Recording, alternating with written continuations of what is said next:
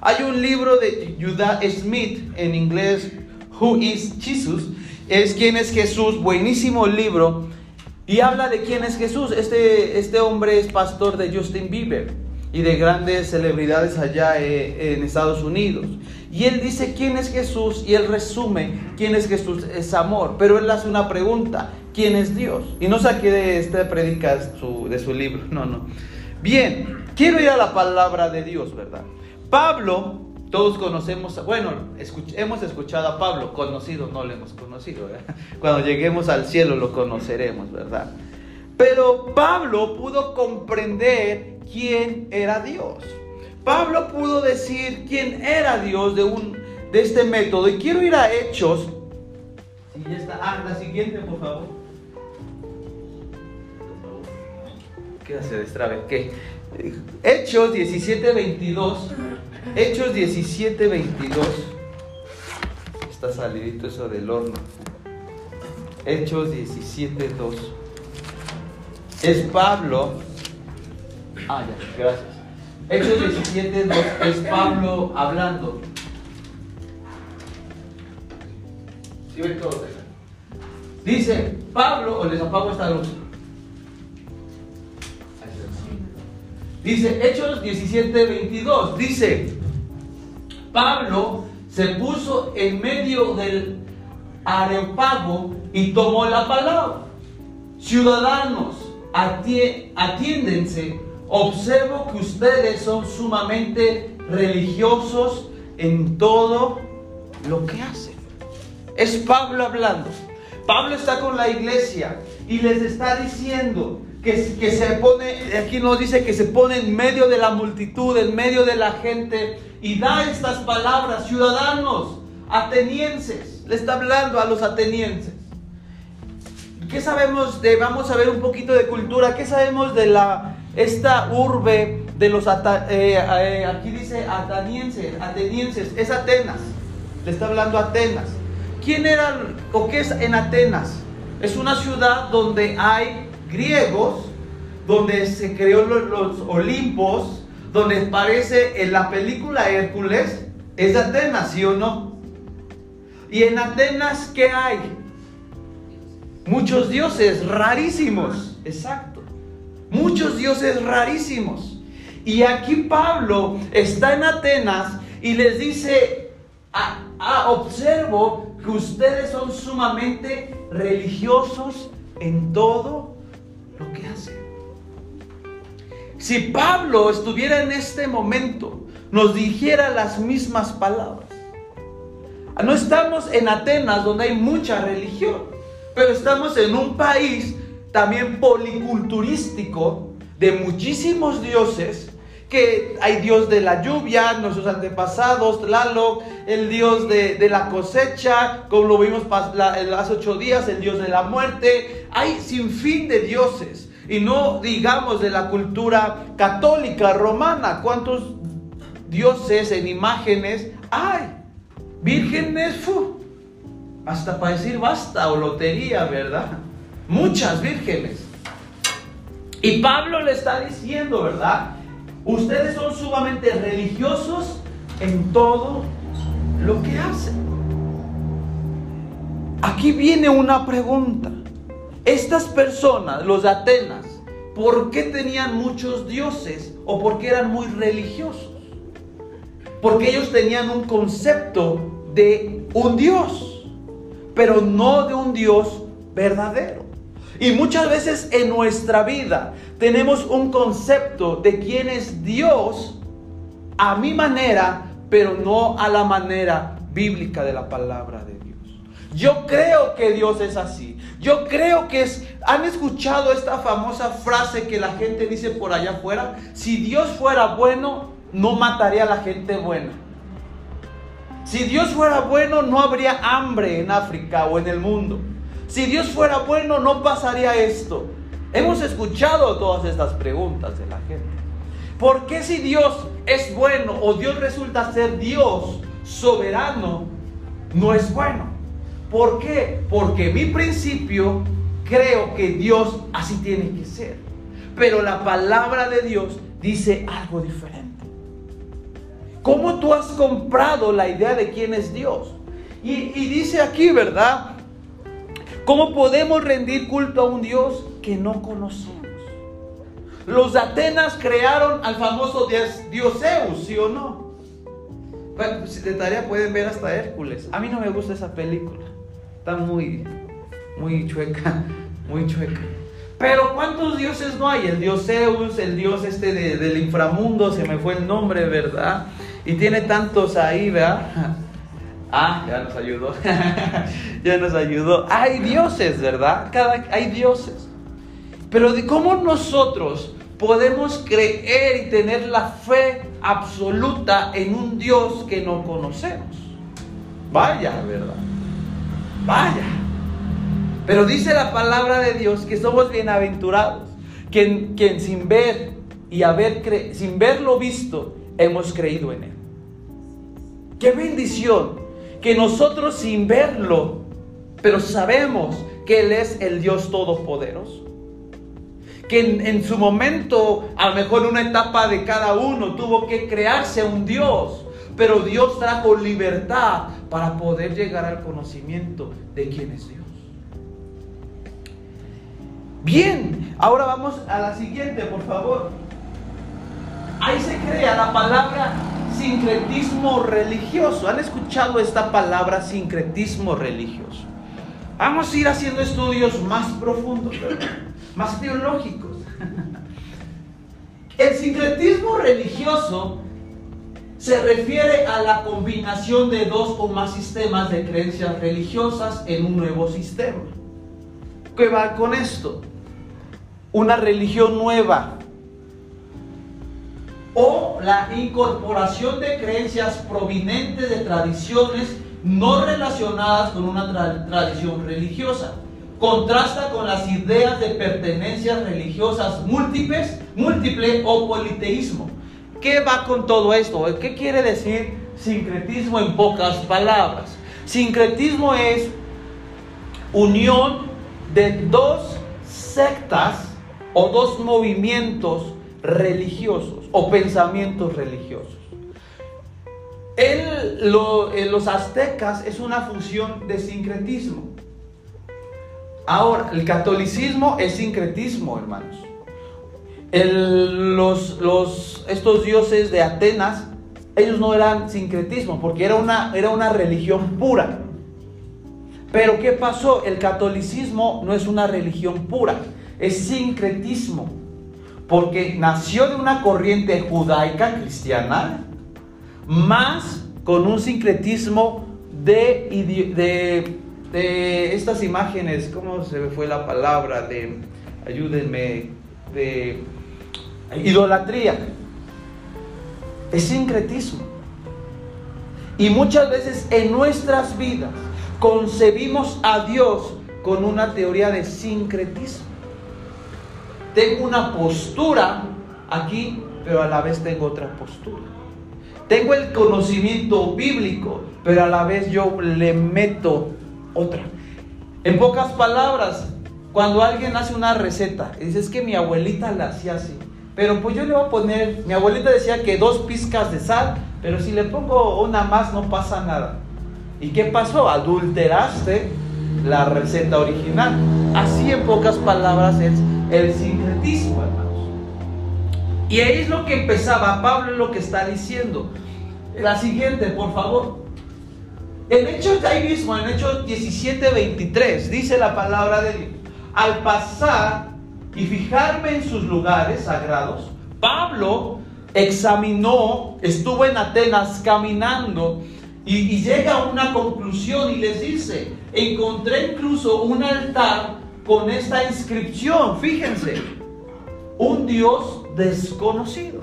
Los de Atenas habían en su sincretismo, en su información de sincretismo religioso, crearon un altar llamado a un Dios desconocido.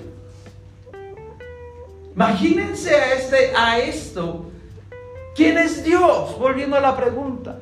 Creamos a un altar de un Dios que no conocemos. Pero yo supongo que todos aquí conocemos a nuestro Dios, ¿verdad? No creamos altares a un Dios que no conozco. Y si tú crees que vienes a la iglesia y conozco a Dios a mi manera, a mi forma, estás creando sincretismo en tu mente. Y eso Dios no le agrada. Y dice aquí, hay un Dios desconocido. Pues bien, eso que ustedes adoran, esos a ustedes que adoran como algo desconocido, es lo que yo les anuncio. Ojo, dice que los de Atenas, Pablo les dice, ustedes atenenses, están adorando a un Dios desconocido que ni conocen. Es como si yo en este momento le dijera a este muro, este va a ser nuestro nuevo Dios. No lo conozco. Pero este será el Dios no conocido. Y aquí le ponemos Dios no desconocido y no lo conozco. ¿Cuántas veces creemos saber quién es Dios, pero a la vez no sabemos quién es Dios? Porque hay dentro de mí un sincretismo. ¿Y por qué hay sincretismo? Por la ignorancia. Porque he comprado teorías y teorías y teorías. Paganismo y paganismo. Y he creado de, de ese Dios todopoderoso a un Dios a mi manera. ¿Y qué pasa cuando yo creo que Dios vengo y oro y Dios no me hace el favorcito? Entonces resumo que Dios es malo. Y es lo que está diciendo la siguiente. Y a investigar. Este es el altar que encontró Pablo. Estas letras griegas, que ahí no sé, no sé si se alcanza a ver, estas, eso dice un Dios desconocido, traducido de griego al, a nuestro latín, eso significa un Dios no desconocido. Eso, a esas letritas significa un Dios no desconocido. Ya pueden, pueden empezar. Ese, ese es, si se dan cuenta, es una columna, es una columna y ahí como que le sale fuego por lo que se ve. Estoy buscando un poco más de información, no puedo encontrar. Eso era su Dios, que los atenienses le adoraban. Crearon a un Dios desconocido y no lo conocían, pero lo adoraban. ¿Quién, ¿Cuántos dioses no has creado en tu vida que ha usurpado el verdadero nombre de Jesús y de Dios sobre tu vida. ¿Por qué nuestra vida no da fruto? Y voy adelante un poquito con el mensaje del domingo. ¿Por qué nuestra vida no da fruto? Porque hemos creado de nosotros un Dios mismo. A la siguiente. Ahora, ahora crearon, ahora crearon este, es el mismo altar, pero romano. Es lo mismito, pero está en romano. Un altar desconocido. ¿Ok? ¿Cuántos altares no hemos construido en nuestra vida y hemos dejado al lado al verdadero Dios? He creado un altar a un Dios desconocido y olvidándome a conocer más quién es Dios con D mayúscula y no crear con D minúscula altares. La siguiente. Bien. Quiero ir. Conocemos a Dios.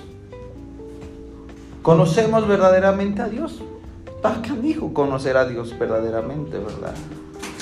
Todos necesitamos a un Dios por naturaleza, Por naturaleza, el ser humano está ya diseñado imagen y semejanza de Dios. Por lo tanto, por lo tanto, el ser humano necesita satisfacer una necesidad espiritual, pero que provenga de Dios divino. Pero la gente se siente vacía y va con el Dios alcohol. Se siente desolada y va a, a deseos de la carne. La gente se siente, no sé, se siente feliz en el trabajo, entonces crean Dios trabajo. Porque por ende necesitamos a una divinidad sobre nuestras vidas. Por ende, necesitamos a un Dios. Pero ¿cómo estamos construyendo, verdad? Nuestros altares. ¿Verdad? Todos nos hemos enojado con Dios. Hay que ser honestos. Aquí pura santidad a Jehová. No en un momento de su vida nos han enojado con Dios. Hay que ser honestos. Delante de Dios, aquí podemos decir no, pero dentro de mí, Dios así. Sí, recuerda. Hace 24 horas, ¿no? Hace 15 minutos. ¿Por qué nos enojamos con Dios? ¿Por qué nos desanimamos con Dios? ¿Por qué decimos que Dios no nos escucha? ¿Por qué sentimos que Dios nos ha dado la espalda? ¿Por qué? Porque hemos creado a un Dios a nuestra imagen y semejanza. Dios, nuestro, Dios no está a nuestro nivel. Dios no está a nuestro nivel. Y luego queremos rebajar el nivel de Dios y estar nosotros por encima del nivel de Dios. Así no trabaja Dios. Dios está por encima de mí y es cuando Dios se sujeta es que por más que oro, por más que ayuno, por más que hago bien las cosas, siento que Dios me bloqueó de WhatsApp, de WhatsApp. Siento que Dios me eliminó de su lista de favoritos. Ojo, Dios no tiene favoritos. Dios no tiene privilegiados. Dios tiene discípulos. Y si Dios no te ha contestado, es porque tienes un corazón de creyente y no de discípulo. Bien, no tenemos que rebajar a imagen y semejanza a Dios. Es que yo, yo creo que Dios es así. Si yo hiciera aquí un censo y les preguntara, ¿cómo creen que es Dios? Y uno dijera, Dios es amoroso, Dios es tierno, Dios es increíble, Dios, unos podrían decir, Dios es enojón. Y, lo queremos poner a nivel terrenal a Dios. Pero nunca le damos el nivel sobre más allá. Pensamos que Dios es nuestro cuate. Si es nuestro cuate. Pero no es tu cuate para que se no es tu cuate para para sobrepasar tus errores o una alcahueta. Él es Dios soberano. Y sobre ese nivel yo no lo tengo que bajar, ni hacerlo a imagen y semejanza que es cool, que es chido, que es increíble y que aquí puro I love y, paz y, y, aquí vamos a hacer la fiesta del desgarreate. No. Por eso no sabemos quién es Dios. Por eso hoy en día la iglesia se está, se está, se hay una ruptura teológica. Porque dicen, hay una frase en, una, en iglesias, ven, con tal, ven tal como eres. Ah, vengan con piercing, vengan con, con tatuajes y ya los tienes, pues ya le pides perdón a Dios, ya no te los sigas haciendo, ¿verdad?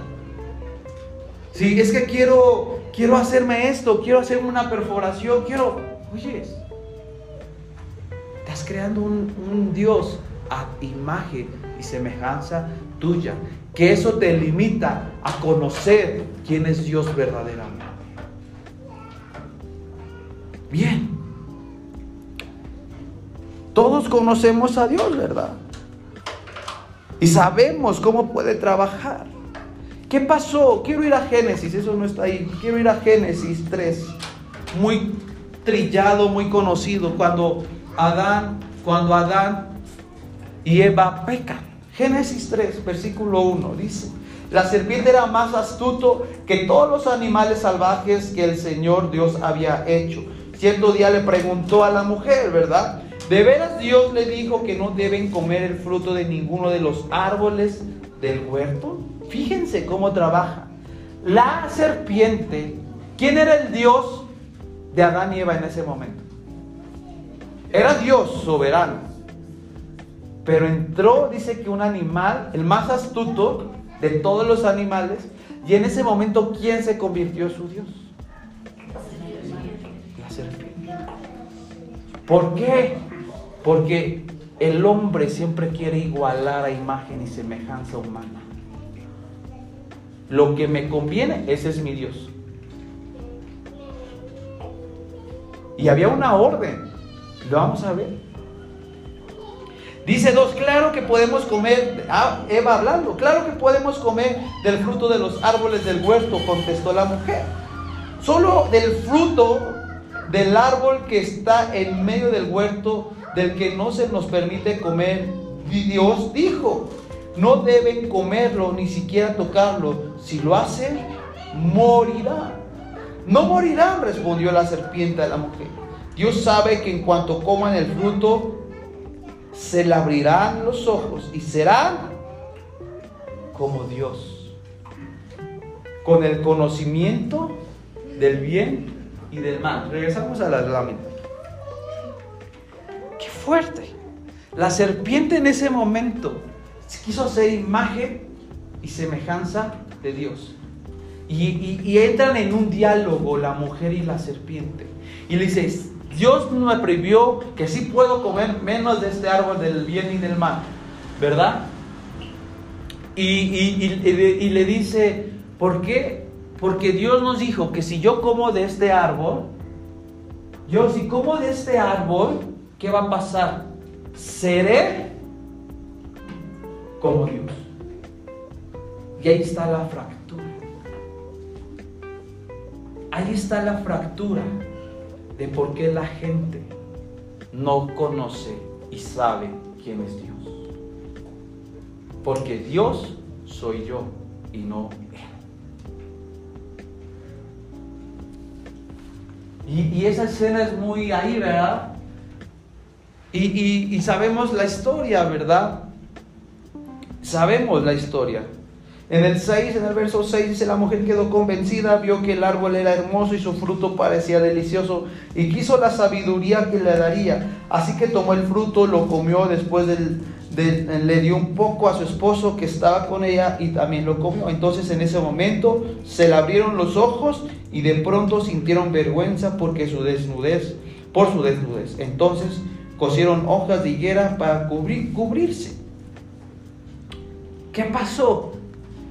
¿Qué pasó? Comieron, desobedecieron a Dios. Pero ¿por qué desobedecieron? ¿Por qué? Se ve apetitosa la manzana, que no era la manzana. Muchos teólogos dicen que no era la manzana.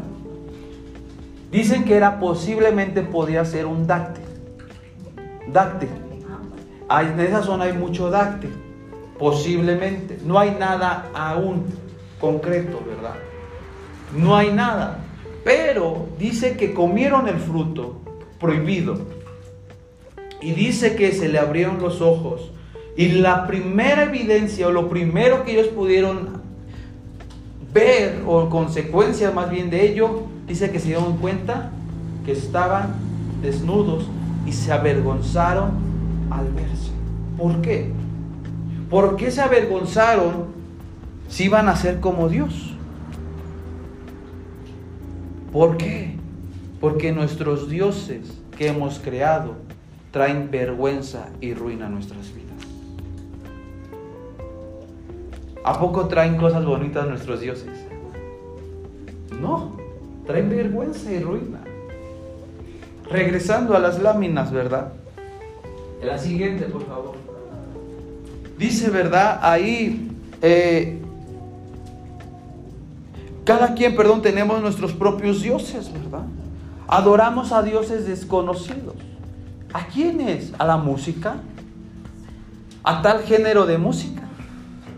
Adoramos al trabajo, el tiempo, mis amigos.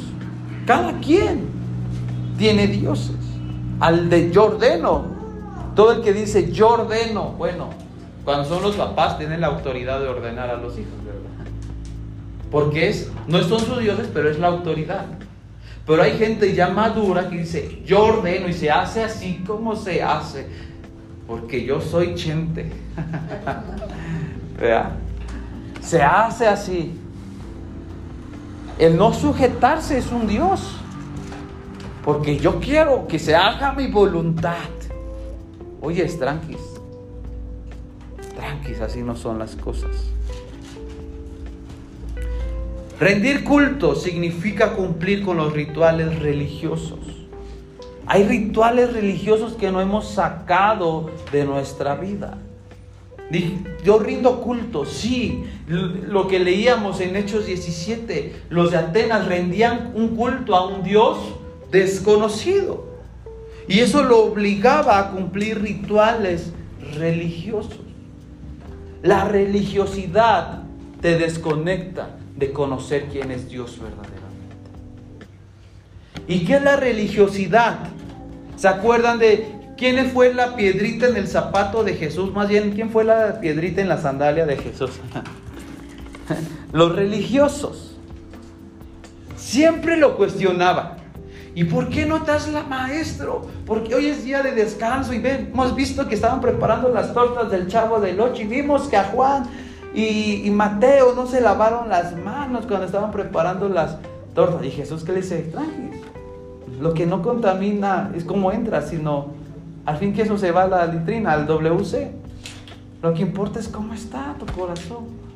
Y otra vez iban los fariseos y los religiosos. La religión, la religiosidad en nuestras vidas es una venda que nos impida conocer más a Dios. Hoy en día muchos dicen, es que la religión, y es que esto, hermano, la religión desconecta a la gente. Jesús no vino a traer religión. Hay mucha gente hoy en día, me ha asombrado, he visto videos y en YouTube y no en YouTube, en Facebook, que hay predicadores que sudan y se, le, y se paran a secarle el sudor al predicador. Oye, ¿dónde dice eso? Es que es honra. Eso no es honra. Eso es un acto de religiosidad. Querer hacer a ese hombre un Dios.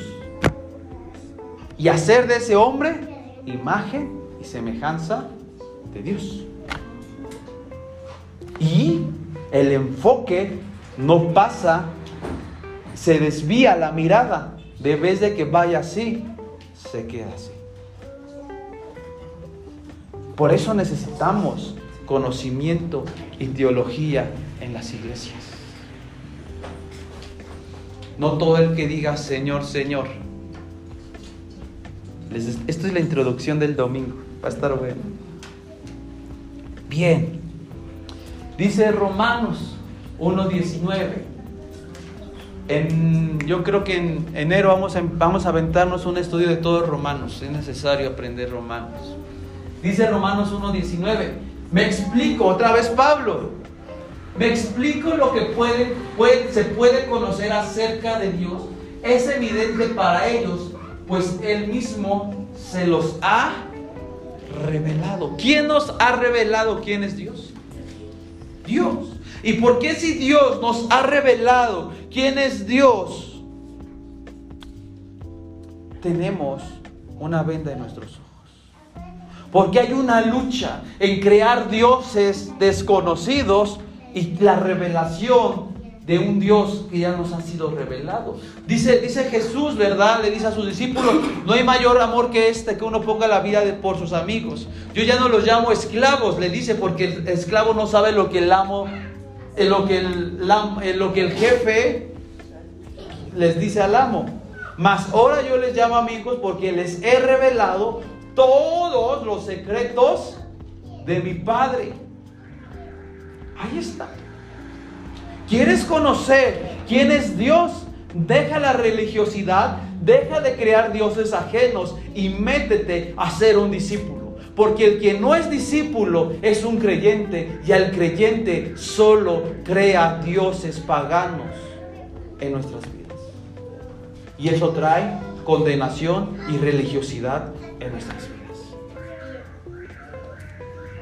Bien, ¿verdad? Somos imagen y semejanza de Dios. El otro romano, el que sigue, por favor, Romanos 1.20. Porque desde la creación del mundo, las cualidades invisibles de Dios. Dios es invisible, su cualidad. No. ¿O me equivoco? Dios es invisible. Es su cualidad. Invisible es de Dios. Es decir, su eterno poder y su naturaleza divina se perciben claramente a través de los que Él creó. De modo que nadie tiene excusa. Dios es invisible. Y Dios lo hizo con este sentido de humor que fuera invisible. Él mismo dijo, me va a ser invisible. Porque si Dios no fuera invisible, tendría muchos fanáticos. Me sorprendió ahorita que ya que están hablando que ya viene este, la FIFA, ¿no? Ya viene la FIFA. Maradona. Tiene, sí, Maradona tiene allá en Argentina, en Buenos Aires, la iglesia de Maradona. Y es un altar así gigantesco y todos le tienen que entrar con sus lanas. Imagínense, hermanos, hasta dónde hemos llegado.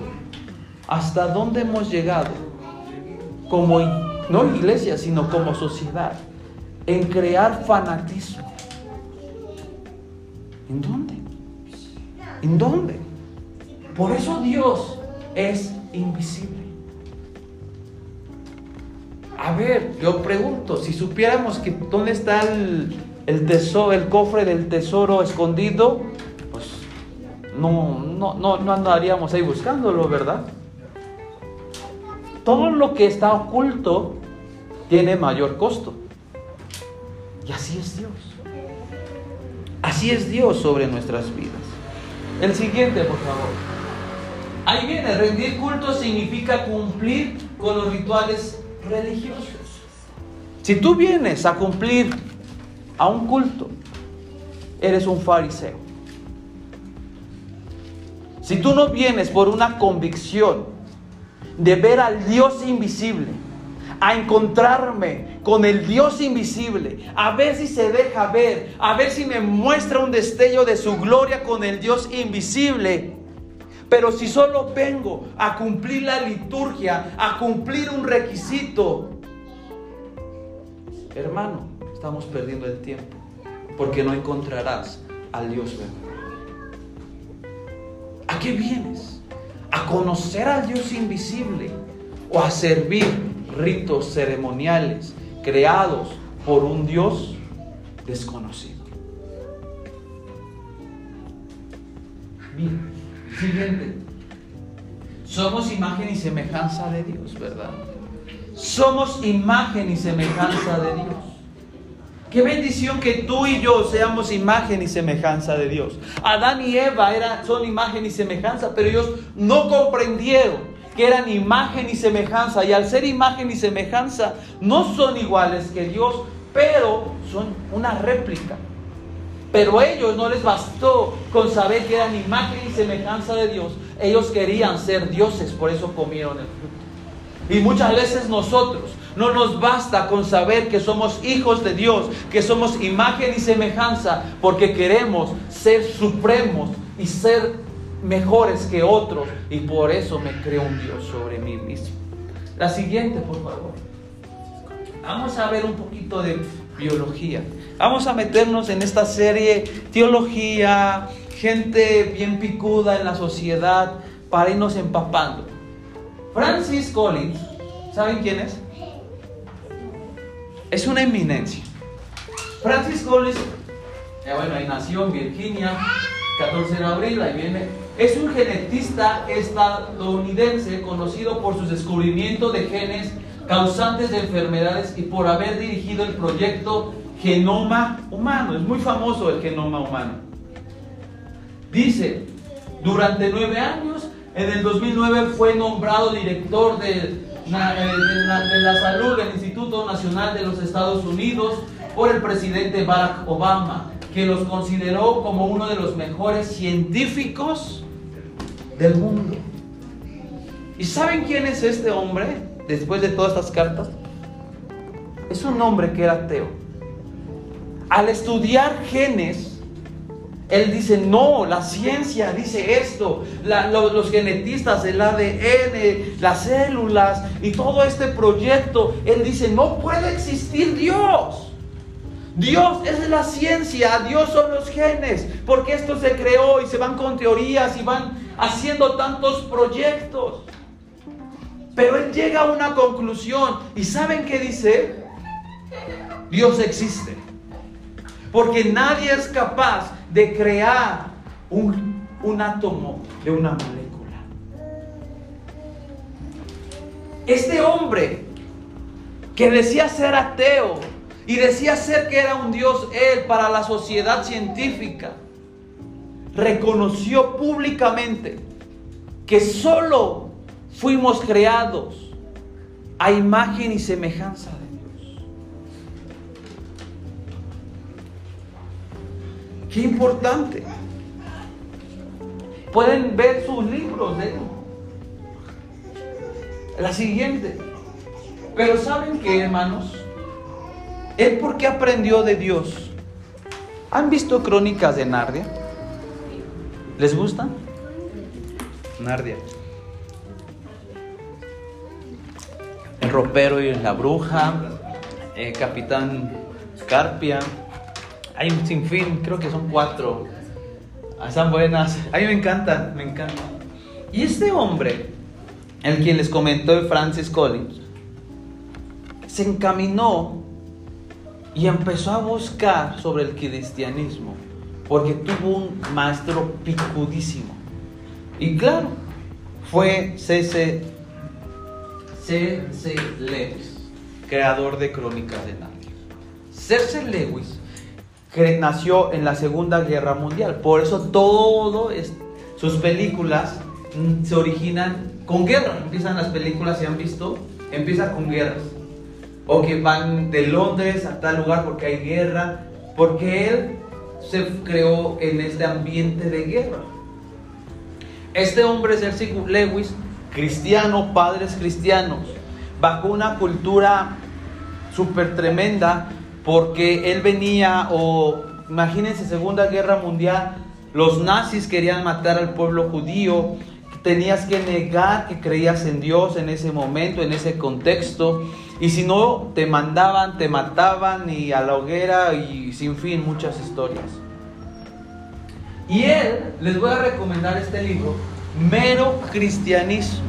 Los libros de este hombre se tienen que, es el postre, se tienen que disfrutar. No es un libro cualquiera. La, está, su, su vocabulario es un vocabulario Luego medio difícil de entender porque él ocupa muchas fábulas, como sus películas. Entonces, ¿quieres entender por qué este hombre, Francis Collins, llegó a ser y crear el genoma humano? Porque se inspiró del mero cristianismo de este libro. Y ahí habla de la naturalidad y de la naturaleza del humano. Bien, hay que amar, dice la Biblia, que hay que amar a Dios con toda nuestra mente, fuerzas. Y en la mente es la ciencia.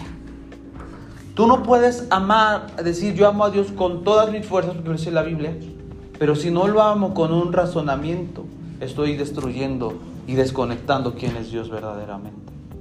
Si yo solo lo amo con todas mis fuerzas, solo estoy limitando a Dios.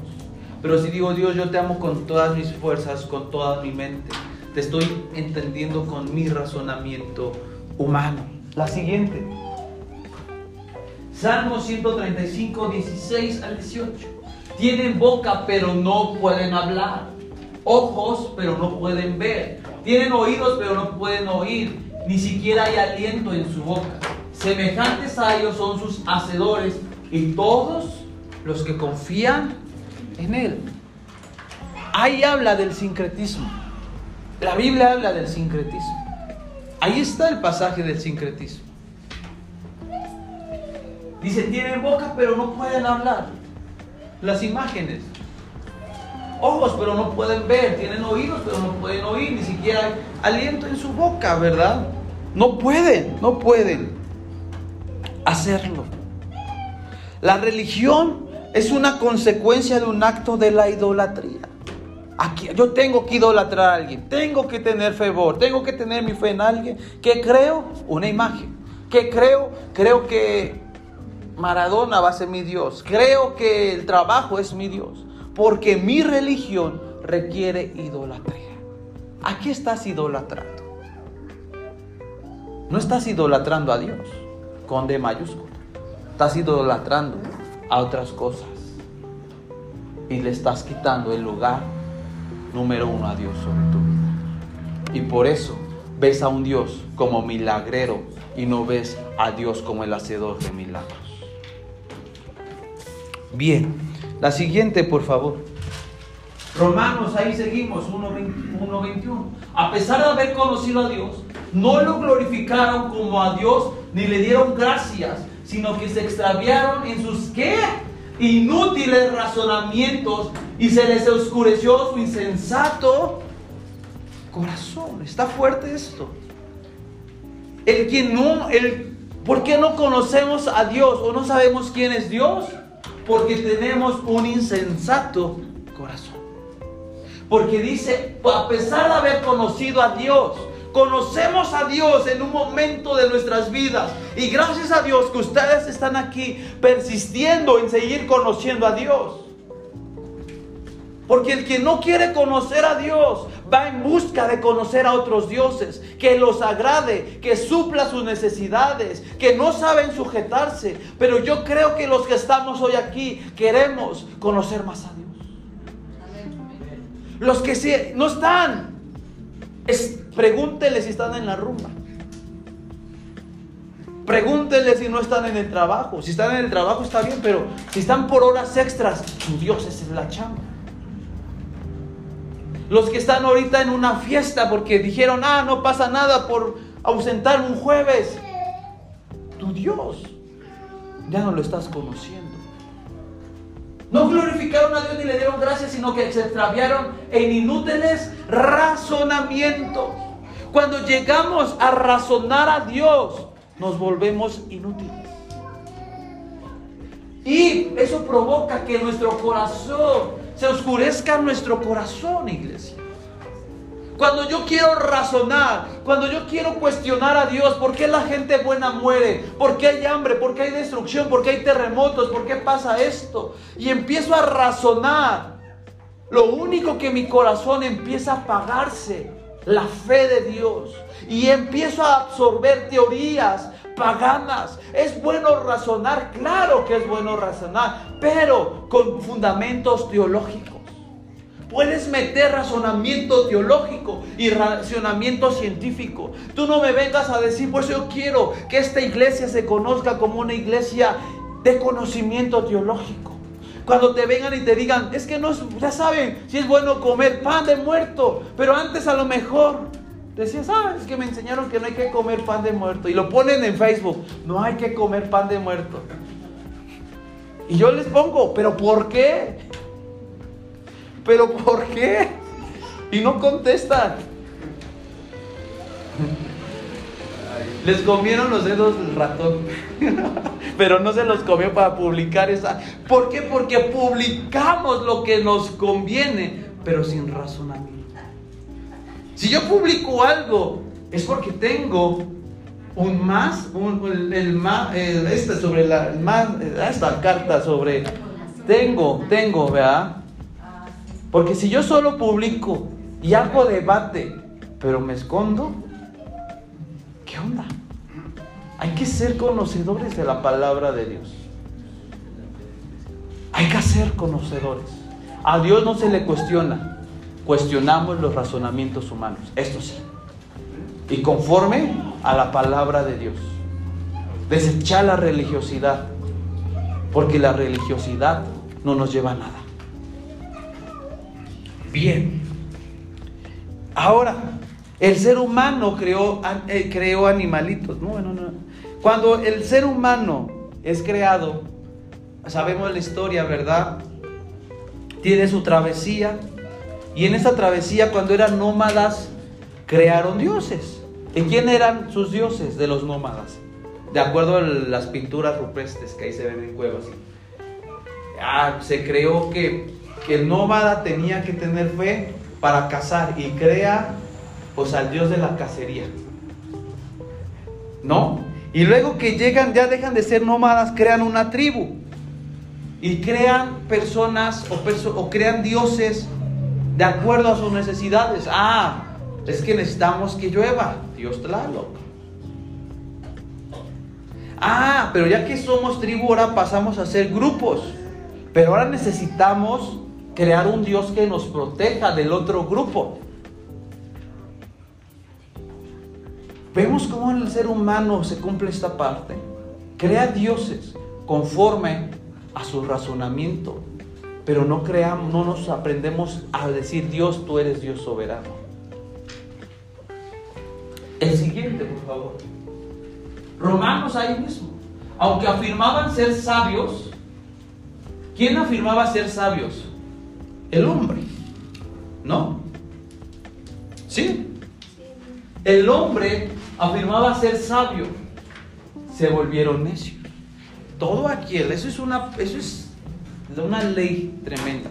Todo el que cree y tenga altivez de ser sabio, por el, dicen por ahí, por el justo su boca mueve, por el pez, algo así, por el pez, por su boca mueve. Aunque el que se cree y se exalte ser sabio, Dios lo volverá necio. Un principio. Y cambiaron la gloria del Dios inmortal. O sea, cambiaron la gloria del Dios todopoderoso por imágenes que eran réplicas del hombre ¿Cómo se va descomponiendo? ¿Por qué no conocemos a Dios? Porque yo tenía en un concepto a quién era Dios, pero por mi necedad. Porque Dios me dijo, ese chico, esa chica no es para ti. Pero no, Dios, es mi oportunidad. Es mi oportunidad. Si espero, se me va el tren. Si se me va Dios, me voy a quedar como monaguillo. Pues mejor que te quedes como ese, ese personaje.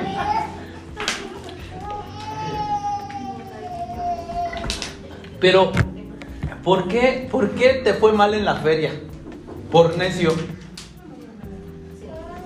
¿Por qué nos va mal en la feria?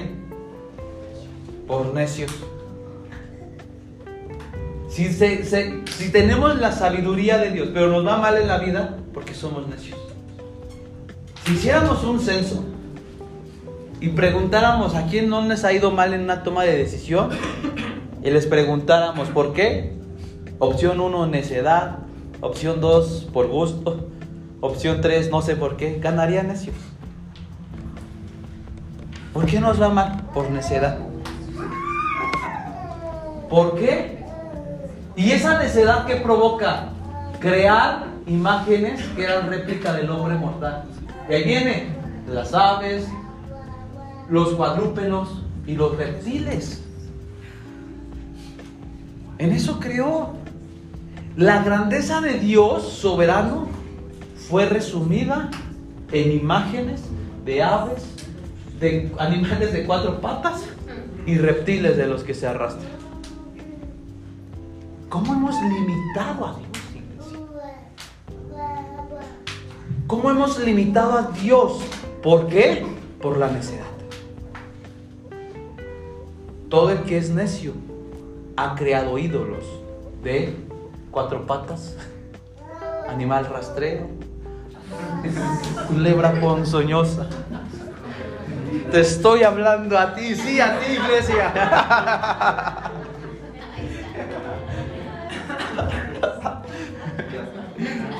Me van a sacar aquí mi modo cantante karaoke. La siguiente, ya, Este, bien. Bien. La religión presenta a un Dios que yo quiero en ese momento.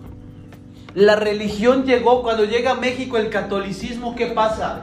Vamos a matar a todos los aztecas. Ah, ellos dicen que tienen al dios Tlaloc. Hay que conseguir a, a imagen de humano a crearles un Dios que también sea Dios de la lluvia. La famosa Virgen de Guadalupe. Su nombre era Yonanzi o Tonanzi. Era la diosa en ese momento de los aztecas. Ah, vamos a ponerle que ahora ya trae una vestimenta sacerdotal y se va a llamar Guadalupe. Cambia el sincretismo.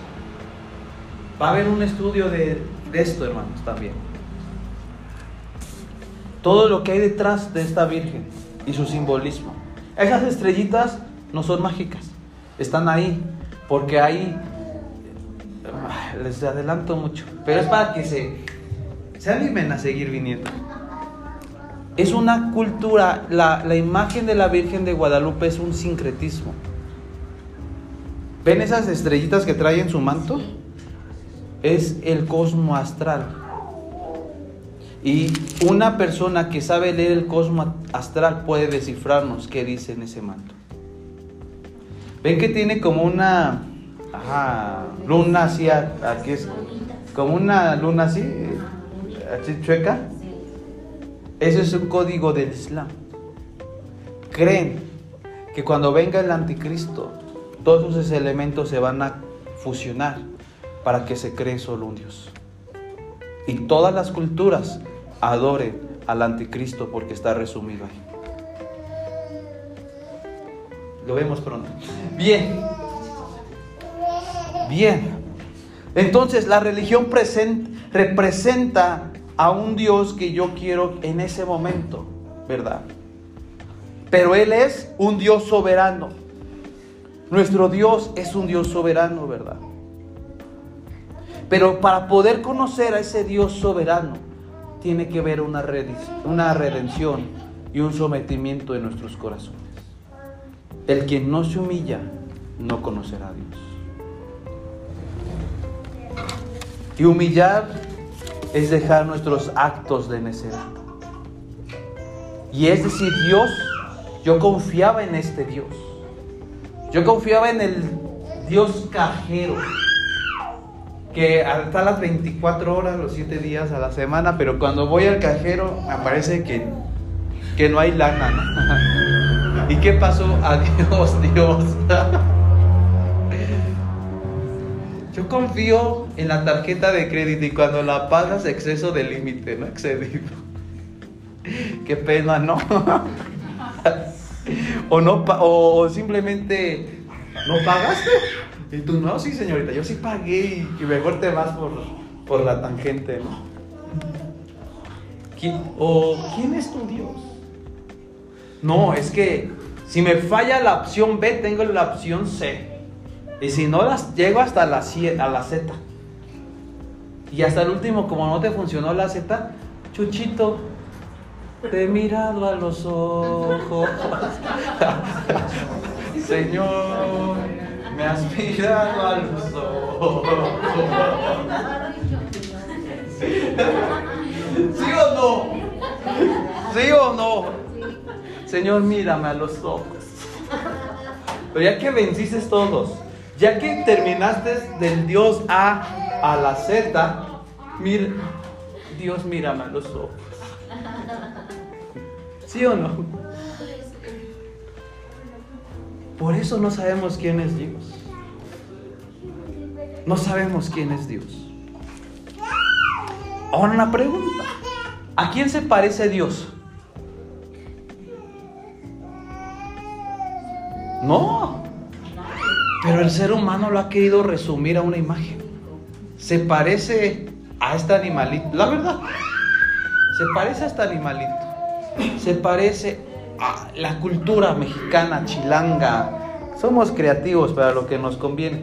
Que cuando muere un difunto viene en forma de colibrí. Me vino a visitar tía Chencha. Sí, tía Chencha. No manches. No, no, no estamos, pero bien truco, truco. Y, cuando viene el, entonces cuando viene el, el colibrí, hasta le ponen su agüita porque viene la tía Chencha a darle un mensaje. Y mejor te doy un tiro, ¿no? Nada, nada se parece a Dios, ¿verdad? La Biblia dice que se parece al sol que brilla. Y claro, porque Él es el sol de justicia. Otro, muchos dicen que el Espíritu Santo es como aceite, como aire. No lo hemos visto al Espíritu Santo. No lo conocemos. Hay mucha gente, usamos nosotros como iglesia el aceite como un símbolo, porque así lo estableció. Pero hay iglesias que hasta tienen en el altar el aceite. No toquen el aceite. Oye, ¿dónde dice eso? Solo es un símbolo que representa al Espíritu Santo, pero no honramos al aceite. Hay muchas iglesias cristianas que el aceite es el mágico. Antes en la historia primitiva, cuando yo crecí, cuando había liberaciones, siempre al que estaba endemoniado tenían que darle una cucharada de aceite. Pues no iba a vomitar. O sea, sí iba a llevar una purga. Es que iba todo incluido. Te liberas todo en el nombre de Jesús, ¿no? Vete, ya no peques más, ¿no? Vete al baño. O sea, fíjense cómo las muletillas incorrectas. Y yo quiero, y Dios quiere primeramente, que seamos una iglesia conocedora de la Biblia. Quitar esas telarañas que teníamos. Y que ustedes con la palabra de Dios, como buenos discípulos, puedan refutar y defender lo que dice la palabra de Dios. Ya saben por qué varios puntos y ir quitando ese analfabetismo cristiano. Ir poco a poco limpiándonos. A partir de lo que conozco puedo conocer lo desconocido. Parece un trabalenguas. A partir de lo que conozco puedo conocer lo desconocido. ¿Qué tanto conoces a Dios? Podré conocer lo que un nivel más desbloqueado de lo desconocido, ¿verdad? Bien, ya vamos a terminar. ¿Me ayudas, Gera, por favor? ¿Quién me puede ayudar a conocer quién es Dios? El pastor. Exacto, la Pero si solo somos creyentes y no discípulos, ¿cuándo vamos a conocer a Dios? ¿Cuántas veces en este tiempo has leído la Biblia? Y esto hablo, un comercial. Como iglesia vamos a tener lecturas programa de lectura bíblica, mensual, va a ser quincenal, mensual o trimestral. Estamos trabajando en este proyecto. El pueblo de Dios dice, pedeció o no llegó al conocimiento por falta de conocimiento. Sabemos más del chisme. Sabemos más de lo que dijo Ipati Chapoy.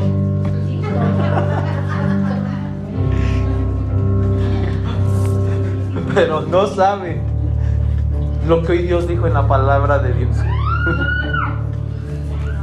¿Verdad? Pero si yo les pregunto qué pasó aquí, me van a decir que, que no sé, me van a decir que, que la famosa artista ya se divorció de no sé qué.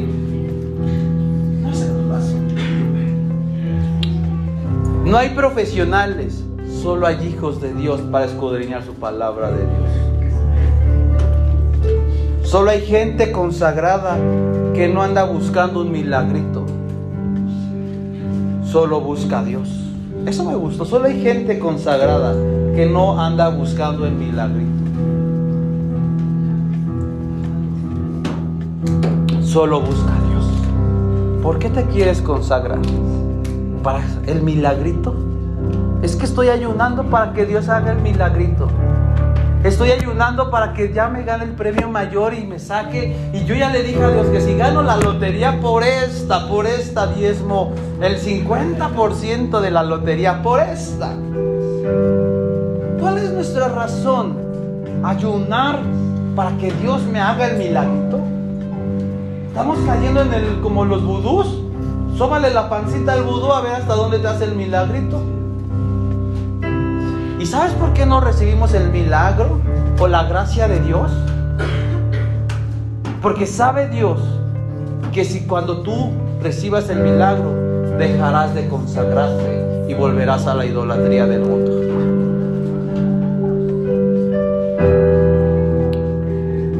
Primera de Corintios, Dios no, dicen, Dios no se parece a nada ni nadie. No hay profesionales, solo hijos de Dios, solo hay gente, quédense con eso, grábenselo en esta serie. Solo hay gente consagrada que no anda buscando milagros, más bien busca a Dios. ¿A qué vienes a la iglesia? ¿A cumplir un ritual o vienes a consagrarte en busca de Dios?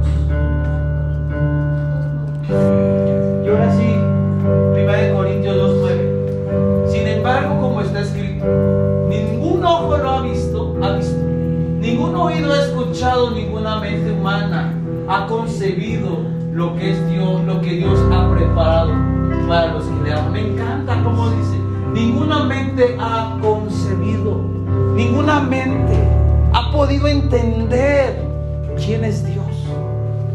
Ninguno. Dice lo que Dios ha preparado para los que lo aman. ¿Cuántos amamos a Dios verdaderamente? Por convicción. La convicción nos llevará a la obediencia. Pues es los que aman a Dios. Ahora bien, Dios nos ha revelado esto por medio de su Espíritu. ¿Cuántos queremos al Espíritu Santo? El, el domingo vamos a hablar del Espíritu Santo, del fruto y de la carne, dones o fruto. Pues el Espíritu lo examina todo. El Espíritu Santo lo examina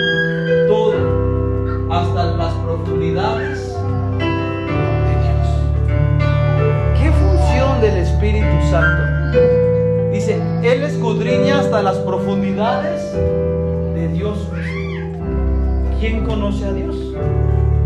En su totalidad, el Espíritu Santo. Y si Jesús dijo, les dejaré al consolador,